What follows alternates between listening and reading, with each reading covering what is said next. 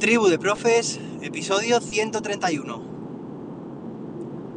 Hoy es lunes, sí, todavía es lunes para mí, día 18 de julio de 2022.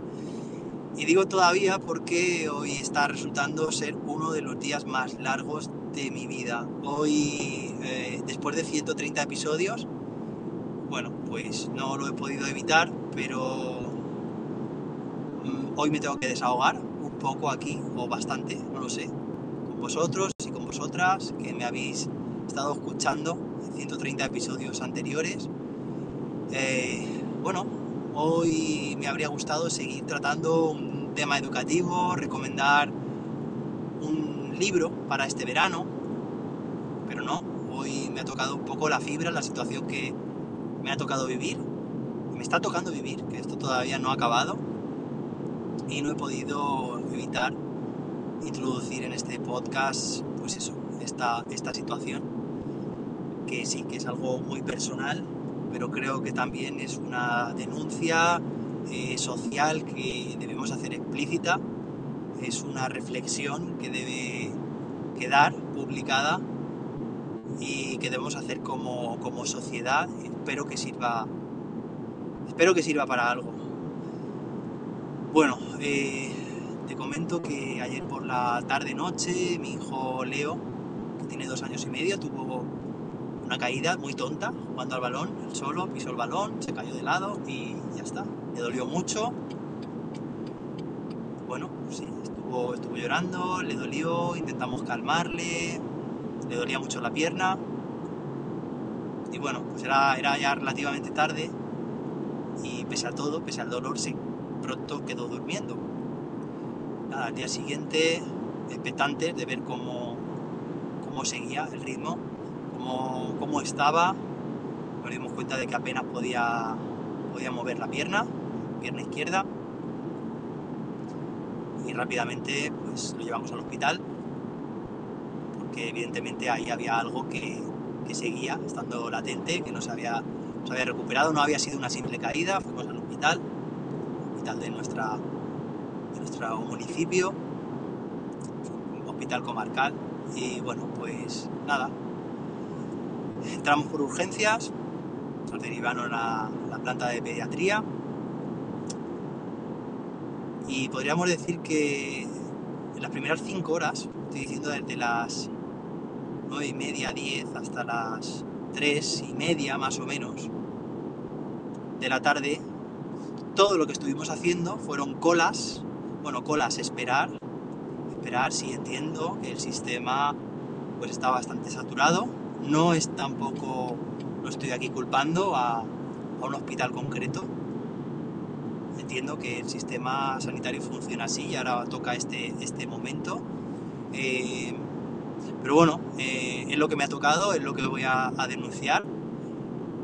Y creo que la asertividad que tenemos las personas y lo, el compromiso que tenemos como ciudadanos, los derechos, también, o sea, perdón, las, las obligaciones que tenemos como ciudadanos también tienen que ir acompañadas de, de derechos y sobre todo de derecho de, de opinar, ¿no? De derecho de opinión. Me parece que hemos estado casi todo el tiempo, bueno, pues sentados, de pies, en un sitio, bueno, mi, mi hijo estaba sufriendo todo el rato, aunque le han dado un calmante, pero lo ha mantenido con la pierna en alto, sin saber muy bien qué hacer, preguntando por aquí, por allá, no nos informaban, hemos estado horas y horas esperando, hemos, cuando nos han llamado a hacer una radiografía, eh, resulta que hemos salido, hemos estado esperando como una hora, insistiendo, preguntando, al final ha venido el celador diciendo que la radiografía se tenía que repetir, tenía que repetir una última radiografía después de una hora, que se podían haber dado cuenta antes. Pero, claro, para eso hemos tenido que subir con él a la cuarta planta, coger un papel, pleno siglo XXI, ¿eh? coger un papel, una hoja que ha salido de una impresora, para volver a bajar a la primera planta, estaba rayos, con ese papel, repito, papel, siglo XXI, para poder repetir la radiografía. Después de todo el proceso, de otra hora y pico que ha llevado, nada más y nada menos, hemos vuelto a subir a planta. Eh, bueno, por suerte el equipo de traumatólogos no ha tardado mucho en llegar, o sí, ya no recuerdo, porque sí, hemos estado esperando bastante tiempo fuera. Eh, y, nada, ha puesto una férula, una, una escayola. Resulta que luego por el lugar donde estaba fracturado, fracturada la pierna, el fémur, no ha sido, no ha sido el mejor mecanismo, la mejor solución, ese tipo de escayola es otro. Con lo cual, después de horas y horas de plantón, de desinformación, sabíamos ni siquiera qué estaba pasando, a qué estábamos esperando. Bueno, sí, nos habían dicho que teníamos que esperar al equipo de traumatólogos. Eh, todo esto mi hijo sin comer. Nosotros también. Horas y horas esperando. Y nos dicen que lo tienen que cambiar de hospital. Sí, repito, cambiar de hospital. Hemos ido al hospital provincial ido mi mujer y mi hijo en la ambulancia. Ahí están ellos, yo voy de camino. Y, nada, me han contado que después de todo este tiempo todavía están allí esperando. Están esperando a que les atiendan, que sí, los traumatólogos que van de cabeza. Pero lo que me parece muy frustrante es que todo lo que le han hecho a mi hijo, bueno, es que no se he contado tan bien, que ha vuelto, después de ponerle la férula, se han vuelto a repetir las, las radiografías, una radiografía de control, de nuevo esperando otro tanto, un proceso bastante interminable. Claro, esto aquí, pues resumido, puede parecer una nimiedad, pero se trata de un día entero, son las 9 y 6 minutos de la noche, yo iba a llegar allí para pasar la noche con él. Ya nos han advertido los traumatólogos de nuestro hospital de origen que, bueno, que si mañana se puede, pondrán el nuevo sistema, nueva cayola, o si no, pues será pasado mañana. Pasado mañana. Urgencia, fractura. Estamos hablando de un sistema sanitario que supuestamente es la envidia de Europa. Bueno, la envidia, a ver, que, que, que ahora estoy haciendo el reflejo con el sistema educativo, ¿eh? O sea, para nada quiero desvalorar aquí a nadie ni a una entidad en concreto, aunque lo pueda parecer. Creo que esto viene de más arriba. Creo que esto viene de, la inversión, de los fondos, de la gestión. Creo que esto también parte de tener a personal en plantilla. Y, y creo, porque el otro día estuve viendo un análisis de a qué dedica cada país su presupuesto, las, partidas presupuestarias. Solo me fijé en educación porque era lo que más me competía en ese momento y vi que era una ridiculísima parte. Cuando me toque estudiar el tema de las fracciones con mis alumnos este próximo curso seguramente recoja ese, ese gráfico porque quiero darle, quiero también hacer una denuncia de ese, de las partidas presupuestarias que tenemos en este caso de educación, pero es que no creo que la de sanidad vaya mucho más allá. O sea, estoy denunciando el sistema en general, no, no va más allá de, de una denuncia particular. Pero sí que es cierto que cuando he hablado de papel, lo he remarcado, papel, pleno siglo XXI, subir cuatro plantas y subir cuatro, perdón, subir y bajar cuatro para un simple papel, para cogerlo. Eh, no sé, no sé, esto me hace pensar mucho. Tenemos en nuestra mano a menos de un segundo entretenimiento ilimitado. Repito, entretenimiento ilimitado. TikTok, Twitch, Instagram. ¿Y para qué sirven esas redes sociales? Mira que yo soy bastante pro redes sociales. ¿Sí? Y bastante pro tecnología. Pero usémosla con una funcionalidad un servicio al, ser humano, ¿no? estoy últimamente leyendo y escuchando bastante sobre el servicio o la utilidad de TikTok. ¿Qué aporta? ¿Qué te aporta más que estar pasando y pasando vídeos que no te, no te aportan ningún valor? ¿Y eso es tecnología? ¿Y lo otro? Tener un hospital que ir pasando plantas y plantas y perder tiempo para coger una hoja en papel, ¿en serio? Para no saber cuál es tu proceso, cuánto van a tardar, lo mismo estás ahí de pie tres horas esperando a que se pase alguien por allí. Bueno, hemos hecho todo lo que hemos podido, todo lo que estaba en nuestras manos, hemos sido también cansinos, hemos peleado por tener la información, por... pero llega un momento en que ya no, no, no parte, o sea, no, no está en manos del propio personal que, acude allí, que está allí a cargo de toda esta... sí, que falta gente, que, que están saturados, pero desde luego que viviendo en pleno siglo XXI, que tenemos las facilities que comentan los ingleses, ¿no? Estas comodidades que tenemos a, ya digo, a, a, sacarnos del bolsillo, no sé, toda la información y todo el entretenimiento que queramos y que luego tengamos que ir de forma tan arcaica, con procesos manuales. Y lo que no ha hablado, lo que no ha hablado es de, de las coordinaciones. Bueno, mira, acabo de mirar el tiempo, 11 minutos que llevamos. No he pasado ningún episodio de más de 10 y he sido súper escrupuloso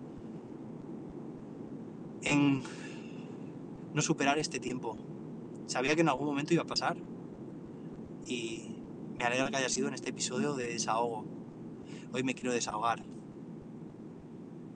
En un episodio hace unas semanas estuve hablando con mi compañero David Santos en Google Edu Podcast de lo fatídico que resultan los procesos burocráticos, de cómo los centros educativos nos quitan mucho tiempo, nos ponen muchos obstáculos. Parece que a veces los políticos nos quieren tener entretenidos, pensando que esa es la forma de ganarnos nuestro sueldo.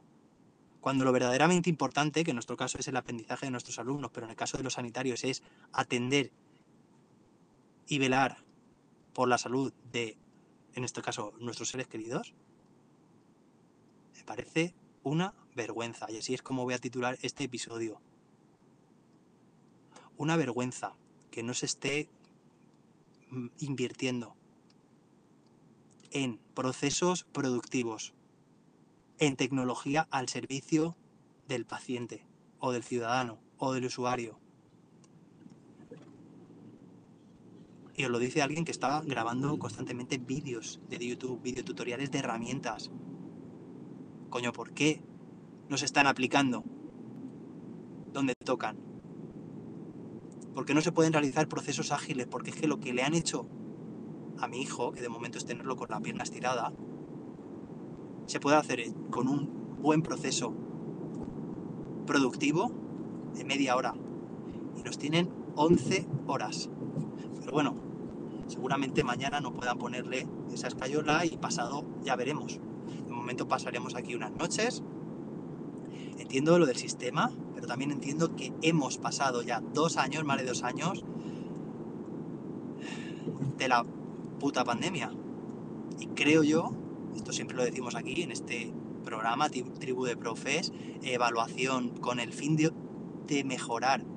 Aprendamos de nuestros errores, que hemos aprendido si seguimos igual de puteados aprendido nada. En educación ahora viene, que no va a venir. Veremos, crucemos los dedos. Otro confinamiento y digo yo que estaremos bastante más preparados que antes. Porque de algo se aprende, ¿no? De todo se aprende, mejor dicho, debemos aprender. ¿Y aquí qué pasa? ¿Que seguimos en las mismas? ¿No hay suficiente dinero? ¿No se ha aprendido lo suficiente en optimizar procesos? media hora de trabajo y me estoy alargando, que habrían tardado en atender a mi hijo. Y ahora resulta que vamos a estar otras dos, otros dos días en otro hospital para que lo que le hagan se pueda haber resuelto en 20 minutos. Bueno, creo que esta voz, que siempre ha estado hablando de temas educativos, tiene derecho también un poco, ¿no? A desahogarse ya que por su voz salga este, esta denuncia, se haga pública. Si te ha gustado este episodio, no por lo que ha pasado, sino por lo que supone, para mí desahogarme, ser asertivo, ser justo también con mi hijo y con todas las personas a las que les toque vivir esta situación que estamos en el año 2022 y me he sentido como en los años 50 y me estoy pasando. Si estás de acuerdo conmigo y quieres denunciar esta situación, comparte este podcast, este episodio, con más gente. Vamos a hacer que llegue muy lejos. Vamos a intentar resolver entre, todos, por lo menos hacer explícito que esto sigue pasando hoy en día. Mientras millones de personas están pasando, suipeando con sus dedos, viendo todo tipo de, de gilipolleces. No sé, esto me hace mucho pensar y creo que hace falta un cambio. Nos escuchamos mañana. Espero que todo vaya bien. Espero que estén muy bien. Y que la innovación nos acompañe.